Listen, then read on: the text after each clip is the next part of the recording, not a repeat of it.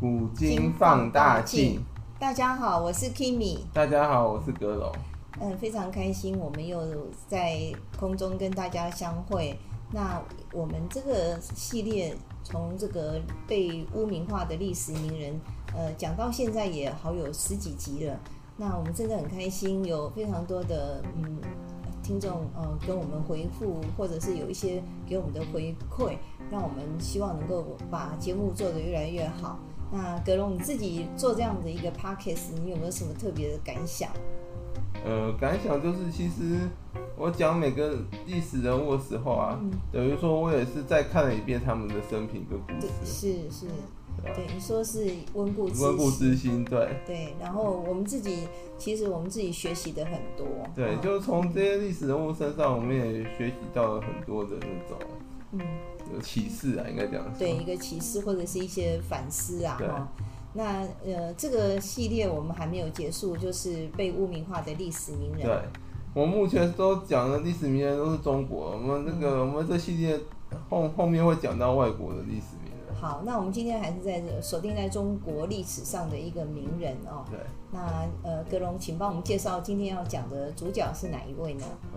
就是说，我们虽然讲这个系列没有特地按照朝代的顺序，可是是目前我们其实是大致讲到明朝，是所以我们今天要讲的那个人物是闯王李自成。哦，李自成。李自成他也在历史上留下了一一片天吧，也算是他一个呃闯出一些名号叫闯王哦。那个李自成其实在史书上是有记载很多，因为他是皇帝，他后来称帝的，嗯嗯嗯，他是大顺皇帝，他还开开创创了一个朝代叫大顺。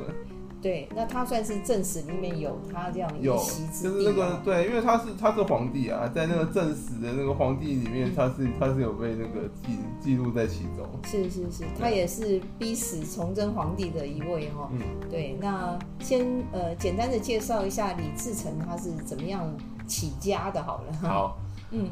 李自成呢，他呢本名叫李弘基，嗯，他是陕西人。是的，啊，他是那个明末的那个民变领袖之一，就是那种那个那种那种起义军就对了，农民起义农民起义的那种对 leader 之一，嗯对，跟他跟他齐名的是那个张献忠，对，对张献忠也蛮有名气的，嗯。张献忠在四川那里在搞，然后那里、嗯他只是没有像李自成那么成功而已。嗯哼，他们这种明末的那个那个起义领袖啊，其实蛮反复无嗯常，有时候看情况不对就说要投降朝廷，然嗯，后后来后来看朝廷没塞，又开始再度反叛。哦是是，我很多都这样子玩的，就是忽忽降忽叛的。嗯哼，所以我们，所以我们那个，我们后面会讲到那个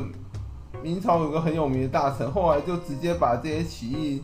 起义军的那个领袖抓到就处死，因为他们说他们他们反复无常，就忽忽降忽叛的，所以干脆全部干掉。嗯哼哼，是是是，那等于算是后一面种会讲，可是造反的行动嘛。对，可是他这个行为造成后来那些起义军都不敢投降，就只好那个那个那只个好拼死不降。一路黑到底。对啊，对啊。对 啊然后那个李回到李自成啊，李嗯，自成他是那个他后来那个创的朝代叫做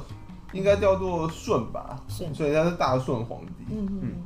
他能够从一个呃平民呃老百姓，能够达到一片天，然后变成皇帝，也不是简单的哦。呃，一路这样闯闯闯，呃，因闯为出他来。因为他原本只是那个陕北驿站的一个驿卒而已，嗯就是广义站那个一最基层那个兵卒。所谓异族，大概就是送朝廷的那种嗯，呃，信件啊，对或者对或者是接负责接待啊，嗯管管理驿站就对了，对有点像就是我们一现在的呃邮差吧，是不是？呃，不太一样，就是嗯，他其实有点有点像那种公馆守卫啊，哦，对啊对啊对啊，就那种负责那种对啊管理那种管理那种那种接待那种外宾的那种，而且还要 pass 还有那些对啊对啊那些公文啊，这对啊些对啊，还有那驿个站嘛，对啊驿站啊，还有传信那些，对啊传，信，嗯，呃，跟邮局有点邮差有点不一样，是是，因为那邮因为邮差是没有基本上没有武力的，他们这种驿卒是需要有武力的，还要有武力啊对，啊，因为他们有有时候守卫驿站或什么的。哦，是是是，有个基本的一个武力对啊，不哦。然有时候就比如什么什么盗贼啊，或者什么有的要请那个那什他也么，应该算是一个最基层的一个小官对啊，，嘛就是官基员层嘛，，对哦基层的官员，对对。那他怎么好端端的会去呃做这样一个造反的一个动作？那其实是崇祯搞出来，就是崇祯逼他的。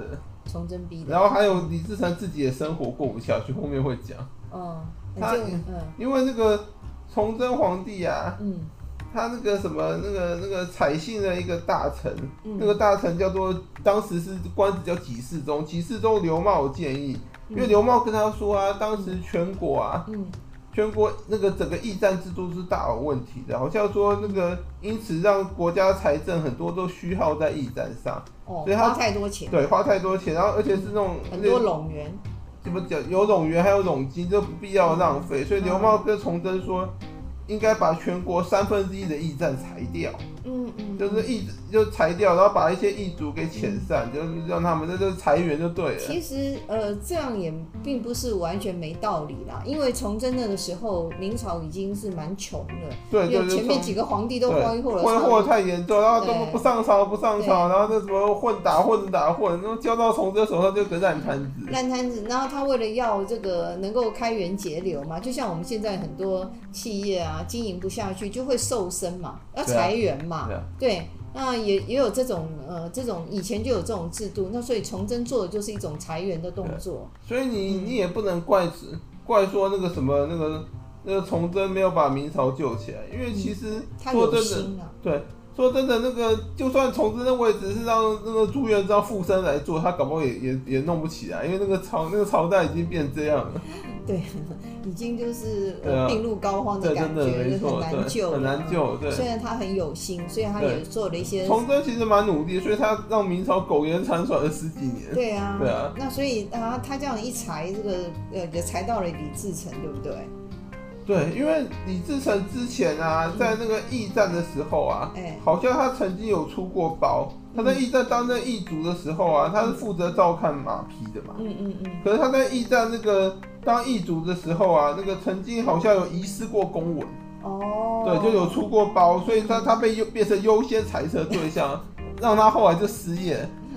然后李自成失业了啊，嗯失业就算了，他还欠钱，对他啊而，且他欠钱对象啊，就是他那个当时他爸爸死了嘛，哎，他那个他爸爸死了之后，那个什么，他在他就在驿站担任驿主啊，对，然后他担任担任很久嘛，然后可能因为家庭经济管环境不好，嗯所以他呢还欠人家钱，然后欠钱对象又是个举人，他曾经有跟一个某个举人借钱，嗯算是一个名人嘛，对哦对，对，举人就有有一定的那个地位跟官职，所以那举人对就拼命跟他讨债，哦，他什么人不借，向举人借钱，真的对也，是一然后个，然后李自成后来被他逼的没办法，他把那个举人杀了，嗯因杀为了之后逃亡他乡，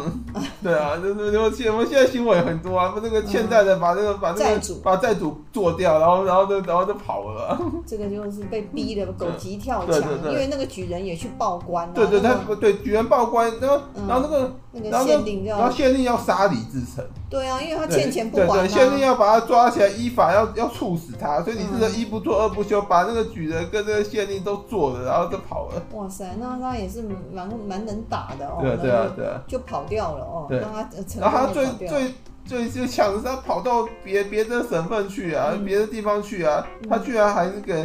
还入伍军中担任军职，不知道不知道怎么换军，他可能蛮他可能蛮能隐姓打的，埋名对，他吧，可能蛮能打的，因蛮为能打，嗯，他少年的时候喜好那个那个枪马跟棍棒，他可能练的不武武武力练的不错对，啊对啊，就是有一身有一对身的功夫啦，对啊，好功武术夫练啦，的很不错，对，对一啊，身好功夫啊。那其实你要说所以现现在也是一样，那种公司行号或者是呃政府官员在裁撤的时候、裁员的时候，嗯都先从考绩最不好的先裁嘛。对啊。那李他自一成定有个黑历史，他黑有历遗史失过公文对，啊，他就考绩不好啊，对啊有一对个啊案对啊底一样的，对啊对啊所以对就啊先优先裁员对对啊象，对啊对啊所以他就在这种饥寒交迫的一个状况，就是铤而走险。对。很多农民起义的人都是这个样子的。然后后来本来那个到别的地方担任军职嘛，担啊任好好的，可是后来因为欠他军饷，他火大，联合一堆那个被欠被欠饷的士兵起来就起义造反他了，说这个国家可能已经没救了，连这对个呃连当军兵都对啊拿不到钱。真的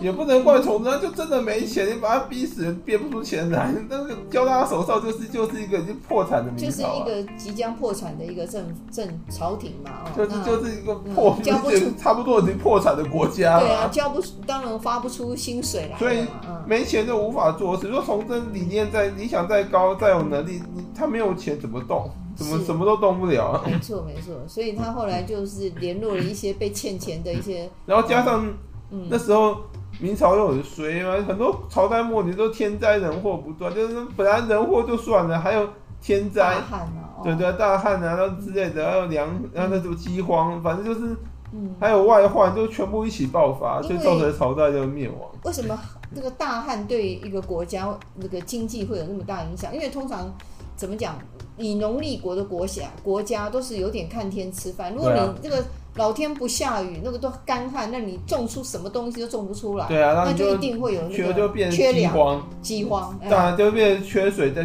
不要说嗯，古代，我们现代也是啊，嗯缺水缺久也会那个造成饥荒，对啊，有然后水太多会变水灾嘛，对有人说未来的世界水可能比油还要贵， 有可能，因为水是嗯生活必需资源。对。然后石油不是啊，你大不了你就不要不要那个不要不要不做行这没有油也不行，可是那个水，水更重要。对，因为是民生必须的，没有石油你不见得活不下去，跟没有水是真的会活不下 去。对啊，所以有人没有说石油大不了你就用走路。对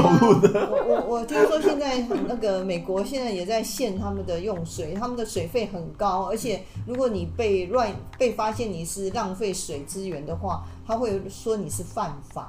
呃，到那种犯法的地步，尤其是他们在那个靠近沙漠地带的那个对加州啊，那一部然分，后阿拉斯加那边，不是阿拉阿拉斯加不是沙漠，哦就靠近那种哦哦沙漠，那加啊州讲那错边的，了，呃就是反正靠近沙漠那对边。沙漠的地带那个地方就非常的严格用水，那所以呃刚刚讲到大旱就造成这个国家的一个饥荒嘛哦，嗯对人家说饥寒嘛，饥寒交迫之下对，就饥寒起盗心。对 啊，就不是就就是那种你自己已经被逼到没有生路，他不造反怎么活嘛？所以你也不能怪他起义造反。很多很多明末那个造在那个那农民起义的很多都是没有生路啊，就跟那个东汉末年一样。对张你角说那时候也你说但凡那个百姓有一条生路，谁要跟着张角造反？因为古代造反是要那种那种那种杀头的，对啊诛，九族还有、 哦有的时候还会被诛对，九有时候被对啊。所以说那个但凡有一条活路，他们干嘛干嘛要跟着造反？对啊，人家说天高皇帝远嘛，你当你的皇帝，如果我有我有好的生活，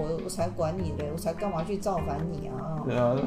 吃饱撑的，然后他们都冒着生命危险去去造反。对，那李自成因为他本身有一个好功夫，所以他就开始呃，就所以是刚刚有讲到，是因是为崇祯那个听信那个那个刘茂的那个话猜测驿站嘛，对那后来造成的后果就是民变四起，一堆农民起义军都这样起来的。对所以后来那刘茂下场很惨，因为一堆大臣都反他，跟崇祯说那个天下大臣都是他害的。嗯，但后来他后来呢，好像是抑郁而终，被弄得很惨。嗯，他那嗯其实出发点应该是好，我相信他叫崇祯猜测驿站，是想帮国家省钱啊。是是是不，然说真的，提提提案这个事情对他一点好处也没有、你啊，没办法他还开得源，罪还得罪一堆人呢、对你不没对？办法开源要节流嘛， 只是因为最后造成不好的结果，所以把罪都推到他身上。 嗯那那那那个李自成他就这样慢慢的崛起，是不所是？以说，你因为崇祯听信大臣猜测那个嘛，嗯驿站的易主嘛，嗯，所以你所以造成李自成失业啊，李自成又联合了一堆那个失业的，一起跟他一起失业易主跟武夫啊，就那个、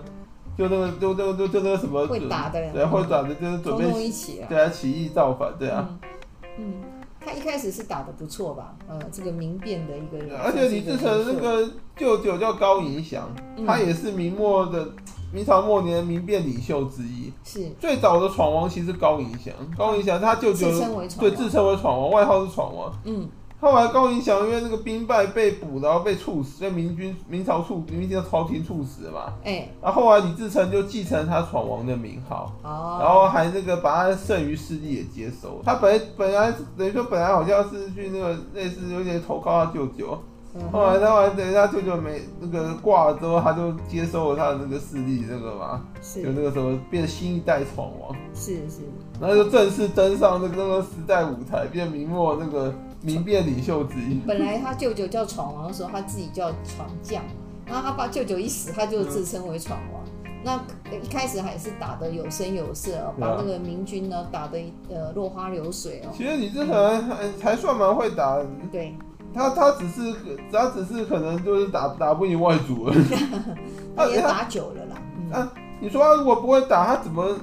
他怎么后面也会讲到他是个传奇人物？他怎么那个嗯，怎么把北京攻陷，把崇祯逼死、哎，你说你跟一个民一个农民起义军把皇帝弄死、哎你说他对啊这样多 那强就？先讲啊他他怎么样打打到那个北京啊，把那个崇祯逼死的。李自李自成他率的起义军啊，嗯其实那个一一开始就跟那个明军交战的时候啊，嗯也是也是有多有败绩，因为明朝那时候，明朝那时候其实也是有也是有一些那个余晖啊，就有一些那种也是有些名将存在。当然，就是那时候崇祯也是有几个很有名的将领，他那个崇祯那个对对外主要他是靠袁崇焕把那个满清挡住嘛，对，他对内对内剿那些民民变领袖，他是靠那个什么那个孙传庭跟那个洪承畴，哦，他们他们负责去剿灭。是是对是，然后那个那个那个孙传庭那个人其实还蛮有名的，嗯然后他就他就好像弄了一个政策，把那些起义军各个围住，然后各个击破，然后分别围住各个击破，反正就是弄弄了一张那个弄了一个军事策略，弄编织了一张大网，然后把他们全部围在里面。嗯，这厉害。对啊嗯，嗯但所以那李自成曾经那个被明军打到兵败，妈妈剩十几个人呢、哎呦，曾经到过这种地步对对对，哦，他曾经那个兵败到那个什么，剩下那个手下，他手下的第一部将叫刘宗敏，就第一大将，他曾经嗯，那个带着刘东明还有剩下十几个部署而已哦、逃到那个陕， 逃到陕西的那个什么东南方一个叫做什么高商洛山的地方。哦，对，嗯，然后逃到商洛商洛山里面之后啊，民间有个有个故事流传说，那个当时刘东明本来想杀李自成，哎呦，然后想要去投靠朝廷，就投降朝廷，他觉得玩不下去，哎他妈败到剩十几个人，觉得已经大势不可已能去啊了。嗯，然后结果，那你至少也知道刘仲明想他，他就跟刘仲明说：“那个，嗯，这里这里有座庙，我去占卜一下。因为之前嗯一堆人都说我我是有那个命当皇帝的，然后如果占卜结果我我不行的话，你把我杀下去跟投降朝 廷。结果你这才包就。”是命运交给这个呃就菩萨来决对对定啊就你了。这才包出老家，还是他真的有皇帝命？他占卜了三次都是吉。哇，那就就是命不对该绝吧？对对对，就刘仲明这个人也很绝，嗯他他就因此这个相信了，然后直接把他老婆杀了。啊，对杀老婆干嘛对？没有，呃，那个好像杀杀杀亲名字，把老婆杀了之后，跟你自认说我我没有后路我我誓死追随你。他没有后路了，对，本来还要照顾太太的哦。所以后面会讲到说那个为什么刘宗明抢了陈圆圆之后，那个李自成会偏心偏着他，因为你看他是一路跟他出生入死，连为太了太都不要，为了他把把妻子都杀了，所以李自成可能觉得他必须还他个妻子，所以把陈圆圆等于就哦就给他了。后后后续了对，哦。后续对 啊，对对对，所以让他那那样子有这个抽了这个三个级的那个签之后，他就士气大振了嘛，然后就对开始乒乒乓对，乓。他后来因为嗯当时明朝还是一堆百姓活不下去，他马上又聚众，又聚集了一批百姓，嗯，然后加上那个什么崇祯啊，因为那个满清满清实在太强了，因为就把他把那个什么，嗯他把袁崇焕杀了之后，那个清兵更挡不住，所以他只好把那些大将能去能调能能能打的大将，这么多什么孙传庭、洪承畴都调去那个防守满清，所以内部那些农民起义军又没人对付，那个内忧外患，哦他把他调去对外的话，到内部又内内部他们又复活又复活，对，能打的都去抗清了哦，对对所以对那剩下明朝的那里面的人，那个都不能打，所以那个李自对啊，成就就是他们又开又始顺又势传而起起，来加上那时候又是天灾人祸还是在啊，所以他们那个一堆百姓还是活不下来，他很容易就聚集了，人家收十七个人又又聚集了几万人，又又再起来了。嗯，所以他就一路打到北京了，是吗？对嗯啊，他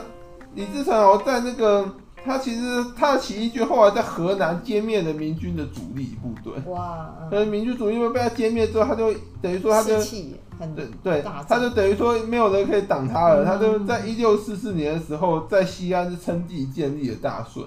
就称为大顺皇帝对对对，然后之后他就直接进攻北京。对明朝都城北京了。哇哦哇，那听说他到了北京之后，崇祯看大势已去就，就在自缢了嘛，呃，就是自己自杀了。没有，其实嗯其实那个李自成在在那个什么攻入北京前之北京城之前啊，嗯，那个什么那个什么，想要跟崇祯谈判。对对对，他有派。他有派那个什么崇祯身边有些太监投降派，就投降李自成，那他派丢脸呃，对，他派那些人传话给崇祯，跟他说他愿意跟崇祯谈判。他说如果嗯崇祯可以那个什么等于说割地等于说对割地的承认他承认他现在的领地地，位然后再封他为王的话，他他他可以愿他愿意他愿意就就此跟崇祯好像是和谈，嗯然后他说那个那个国内其他民变领袖他也愿意帮崇祯去对付他们。那崇祯为什么不答应？哎，他如果答应这答应这个条件的话，这个皇帝的威严威这个威信就扫地了。他等于说这是个很大的羞辱。那他想说我是一国之君，一个明朝皇帝，讲明白一点就是跟一个乱乱贼啊。他在那个什么历史记载，他会怎么形容他这个皇帝？对所以崇祯无他法是答得应这要个。他的对名籍对啦，对嗯那崇祯也也也要面子，讲出去多丢脸，所以他当然拒绝了李自成这个他的这这个个要条求件。对嗯所以就谈判破裂，对。那就李直志攻成，为我在主想李志成他跟他嗯提这要求，可能也没没打算崇祯会答应他。想想了之后，崇祯应该会拒绝他这个，是嗯是他是，他所只以是可能是要这个什么名声好一点。他说我已经跟崇祯谈判过，他拒绝我，所以我嗯才攻入攻攻把北京攻下来。对，所以他攻入了让他等于要有点师出有名，让是让让让让民让民间民声会好一点，就故意跟崇祯谈判，是就开一个很很那个很这种条件，就摆明就不让他答应。没错，所以那个他就在谈判破裂之后攻入了北极城，然后那就是北极就是有一些那种崇祯其实蛮蛮惨的，他身边很多叛徒，嗯，后来就开城门投降李自成了。所以所以李自成就一路势如破竹对杀到北京对了，然后然后崇祯就就后来就看大势已去，也不想被俘，也不想也不想就被，自杀，对，他就自己他自我了断，但是眉山自缢而眉死。山之役。然对后啊照理说，那这个他就应该稳居这个龙座 啊，这个这个历史事件在史书上记载叫做甲申之变，因为是甲甲申年。甲申年，嗯，对甲申所以就之变明朝就真的亡 了哦，明朝等于是灭亡，后来虽然有南明什么的在苟延残喘，那明朝等于说等于崇祯自杀那一刻，等于就已经是亡了，对。就灭亡了。那李李自成照理说，他这样算是一个叛军，然后呃抢夺了一个皇位了。那最后他为什么又会败下来呢？我们这我们这个慢慢讲，我们先讲一下李自成这个嗯这个人啊，因为古代皇帝不是那个吗？嗯，那个什么当了皇帝之后啊，就很多人会会想要那个啊嗯帮他神化或什么，或者他自己要神化自己啊。是然后他就有一个传说故事，说李自成出生的时候啊，他父亲梦见一个黄衣人嗯进入了他们家的土窑。嗯所以把它取名叫做小名叫黄娃子，然后说反正就是要神话自己，好像天神天神下凡一样之就类黄的。袍加身的味道。对啊对对好像黄然后意思他好像是天天上不知道是哪个神明嘛降世以变成前变皇成他的，皇皇帝就是黄穿的黄一身黄袍啊。然后他说会梦到一个黄衣人就对对对对，那那他这样子当了皇帝以后，是不是后来又遭到了什么样的一个挫败？应该先讲一下李自成那个优缺点好了。好，李自成他非常擅长于借势，还有还有宣传战。嗯嗯他那个他那个他起兵之初啊，都都到处联络各路各路的那农民起义军啊，对不对？等于说那什么一起联军打明朝，嗯嗯那嗯，明朝等于说同时要对对抗好几路那个起义军。对，李自成其实初期他跟张献忠关系蛮不错，后来不知道为什么闹翻，反正他们嗯，之前还一起联军抗打对抗明军过，一山容不下二虎。有可能对。啊嗯，然后那然后他那个宣传战也做得很好，嗯那个什么像那个李自成啊，嗯他当时就在那个民间放了一堆那个像谏言一样，因为这边百姓人都很迷信，那时候古代很多百姓很迷信啊。嗯，他就那个说，他就说，那就他就给他弄什么宣传 slogan，他那口号比我们现在我们现在那种什么选举还响亮。嗯加上那时候啊，嗯，他那时候就主打说他要均田免赋，他弄一嗯个 slogan 说什么吃他粮、穿他粮，那个早早开门迎闯王，然后闯王都来死不纳粮，然嗯后百姓听说哇，那那要那个什么让他不用交啊对，税，不用，交税，对啊，就那说嗯不用天大的交好，事对，不用交交粮食，也不用交税，就说哇塞，嗯，那不那纳赶粮，赶赶赶赶快那个赶快快那个迎 闯王银吧，丑王，对迎啊，闯王不纳粮，这个 slogan 非常对非对常响对亮，而对，且所以他所到之处好像就赢得人心。对赢得人去一堆人云集在他麾下，然后还对啊都都开门投因降为以他。嗯前都吃不饱，还要再缴税，那对啊他们就真因的为很明末苦其实这个崇祯他们明明朝朝廷苛的税其实蛮重，可你也是不能怪朝崇祯，因为他就真的没钱做事啊，不苛重税，你你知道怎么办？国家就是那个。这都是一个为难啊。对啊，就是嗯，反正就是这个有有点有点像那个呃击毙难返啊，然后是是是，反正反正就是那个嗯反正反正从这就是有点恶性循环的，对对对哦，对对啊。那那请问李自成他被那个历史黑的最最凶的地方？哦，等一下会讲。然后嗯史书记载说，李自成的优点有不好酒色，嗯而且他会跟部下同甘共苦，嗯嗯而且他诶他那个人不喜欢弄排场。嗯，哦，有句形容说，那个所谓闯王者，功不败如长足，衣貌不异人。所以说，故军中无士之者，就是说他在军中走路的时候啊，因嗯为他就穿的跟一般的最基层的部族一样，然后这样走路也像一般的部族，所以军中很多士兵根本不认识他是他是李自 成。嗯，嗯，就对啊是很就是对啊作风很平，就对，是很平民呃化，呃平接易地近气啊，接接地地气气，的平易，然后近人。对啊，对啊对啊对啊，记得以前有采访过一个校长哦，就是王王广雅，就是裕达商职的校长。他呃，就是在两岸三地创了大概有十所学校，他一生就是办教育。可是他永远就是很接地气，永远穿一身夹克，然后甚至还在学校扫地呀、干嘛的。很多人都以为他是工友，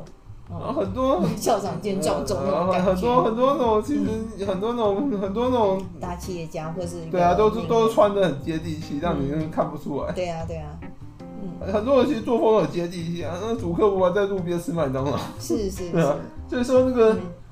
所以说李自成其实是有他的优点，嗯嗯，可是他刚刚要讲的他的，你刚刚问到他那个缺点跟失败的原被黑因的，黑。他其实他其实被黑根本是那个满清在黑他，嗯因为因为那个什么成王败寇，满清那个入关之后啊，嗯，你你把他把李自成灭啊，那你总要有个正当理由，不然他他如果那么好，你干嘛你干嘛把他消灭？嗯是， 然后变自己掌权，所以他就把你拼命往他身上泼脏水啊！嗯嗯，那说他什么样的呢？问题，而且李自成其实很多被黑也是被他部将害啊，因为他那个嗯他他其实我们先慢慢讲哦，他入北京之后啊，嗯他本来在本来入北京之初兵不满两万、欸，所以说呢，李自成那时候也有想要管军纪，他下令说有敢有商人跟掠人财掠人财物的啊，就杀掠人财物妇女者杀无赦。嗯，就你不能就对军纪要整顿一所下以，他故他入北京之初军纪是很良好的，甚得民心。后来就不行。可是可能没有过多久之后啊，因为这是农民起义军的的那个的那个常常态常队，就得势了之后啊，一招得势之后就开始这个开始乱搞，他们没有见过那么多的这么所以多不的久金之后银财宝在前面对，吧？所以不久之后，吕志成的军队啊，那些士卒就开始四处抄家，对然，后军纪败坏，然后然后呢还开始劫掠妇女，百姓又开始怨声载道，可是。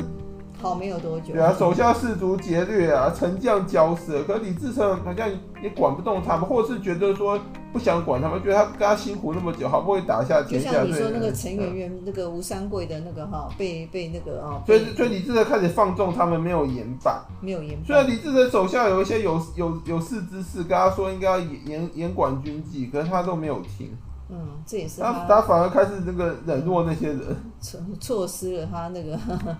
对啊，哎，李自成那个最大的呃失败主因应该就是他他纵容他第一大将那个刘宗敏强掳了陈圆圆。对，因为那时候吴山山海关守将吴三桂本来是想要那个想要投投降李自成，跟他都跟他谈好，嗯，李自成其实只要派人去安抚他，然后把成员送送还给他，其实应该就妥当。对，因为说真的，吴三桂如果不是被逼到走投无路，他怎么会去投靠外族？投靠外族名声很臭哎、他嗯，如果但凡能够能够自己自己说自己国内解决的话，他他就有国内有路可走，他不会去投靠外族。这个心爱的女人被人家占了，这个好像是最大的奇耻大辱。人家说对不嗯因对？为等于说李自成冲等冠一于怒，等于不说过红颜。等于说放放任了那个刘宗敏打脸他，这是对男人最大的羞辱，是因为他忍不下这口气，然后后来就直接开棺降亲了。这也造成这个李自成的一个灭 亡。所以在历史上，那个很多人都吴三桂评价说他可能可能人品有问题，跟他算是是好男人，是一个很钟这情个的、对啊，很专情的男至人。少肯为了为了女人那个背下这种那种罪名跟骂名，然后那对个啊就拼了，对不对拼？了拼了，嗯，所以后来后来那个吴三桂就跟清朝联军入关，跟李自成在一片石这个地方交战。嗯，李自成本来是本来是赢的，因为那时候他跟吴三桂军队交战，他本来是本来是那个什么有优势。多尔衮率大军来之后，那李自成就就挡不住了。多梗厉害啊，对很会打啊。如果就让那个对啊，他让吴三桂跟李自成先交战，反正死的不是他们的，但是旁边伺机而动，等他们打得差不多处差不多的时候，他出来就捡，手了，对，出来捡现成的。啊，而且而且说真的，一片石那个地方好像比较算是平地，那个那个满清就擅长那个就擅长野战的，那你嗯人家那个骑马，对兵啊，对啊对啊打仗八旗骑马打对啊仗那个啊，你这是怎么会在那种地方跟他们交战？想不开。你看那个，你你看明朝那些会打的什么袁崇焕啊、洪承畴，跟那个跟满清对跟满清交战都守关为主，他们根本不敢出出去跟他野战，好不好？想野战他们不对啊占不到便宜，对啊，嗯所以最后李自成被谣，对传言说他死于九宫山，可是其实很多人都说李自成没死，嗯，就连那个金庸都认为他没死，反正小说里面说李自成没死，嗯那没死他去哪里了呢？就隐姓埋名躲起来吧。就像历史上很多、很多的传言都没死，希特勒也被传言没死，听说他好像去然后哦当啊明和明治尚，光秀也被传言没 死。然后我们之前讲到朱允炆也是很多人说他其实、嗯他其实没死，他只是不知所踪，我们总觉得一个很厉害的人，他不会那么轻易死掉的感觉。 对啊，有人说他去当和尚了，然后就隐姓埋名过对一对生。对啊对啊对啊，嗯，那那所以呃，所以因我为也是因为时间差不多对，我我们就稍微做一个总结。他他被历史最黑的一部分是哪一部分？他被黑最严重，应该就是就是说他那个他那个什么纵容刘宗敏那个强占的陈圆圆，造造成吴三桂引清兵入关，他妈让汉人最后都 over 掉。其实他也是算是还他一个人情嘛。哦，对啊，这个哦，因为刘宗说敏真的，他会人都有亲疏远近，刘宗敏跟了他几十年了，好不容易打下天下，他手下第一大将，而且那他吴太三太也是对被他自这己那个嗯虽然为了为了那个杀亲明志跟着他，对，然后后来也是一路忠心耿耿陪他出生入死。说嗯，然后吴三桂后来加入，一个是一个是公司元老，一个是后来那个投机分子。就吴三桂其实就是那个嘛，比就较投机，坐享其成，看李自成势大，然后就想加入他坐享其成，也也没有做什么贡献呢、嗯，所以说他在成员这件事上偏偏帮刘宗敏是那个人之常情啊。而且他没有想到陈圆圆的一个影响力那么大，一个女人对嘛，，对可是他他小时候说对啊，而而且已陈圆圆算是那种像是当时的名妓，他小时候吴三桂应该不至于为了这种低阶层的那个吧？ 就没想到这吴三桂这个人出去啊，那个不知道吃了什么炸药还是什么。对啊，对啊，而且他如果不支持刘宗明抢陈圆圆的话，可能会寒着他那些部下之心，搞不好那些部下会反弹。因为当时的情况就是天下那种就是很多动不动就叛乱什么的啊、嗯没有错，没对有啊，所以那个他万一怕自己被兵变叛乱危及自身，他他就当然同意了那个，等于默许了这刘东明辱了陈圆圆这件事。所以其实李自成也不是自己辱啊，所以你你也不能说他好女色造成这个结果啊，是他是他的部将好女色啊，间接害他被黑的惨。是是，而他很多被黑的那种资料，其实应该都是满，应该是满清那个入关之后，那个嗯建立清朝之后给他伪造的，因为就知道习惯后面朝代喜欢把前面朝代搞臭嘛，是这是这常态啊，对，就跟那个什么。周武王不是灭了商纣王之后啊，就妈就弄了一堆那种五四三的罪状，说商纣王多荒淫无道。跟你真的翻开史书，他其实没有那么夸张，没有错。对啊，那李自成也是因为呃败了以后就拜被成清王朝败寇，对啊，清朝被黑人然后平常都在史书上拼命黑他，来来显示自己的正当性，说他因为他太烂，所以我才把他灭了，然后自己来那个主政，来等于说为了造福百姓，他们就这样，都这样意思，这对。就是历史的一种嗯永远不变的一个原则对规律吧。对哦，啊，因为时间关系，我们这一集就讲到这，好，谢谢谢谢大家，拜拜拜拜拜。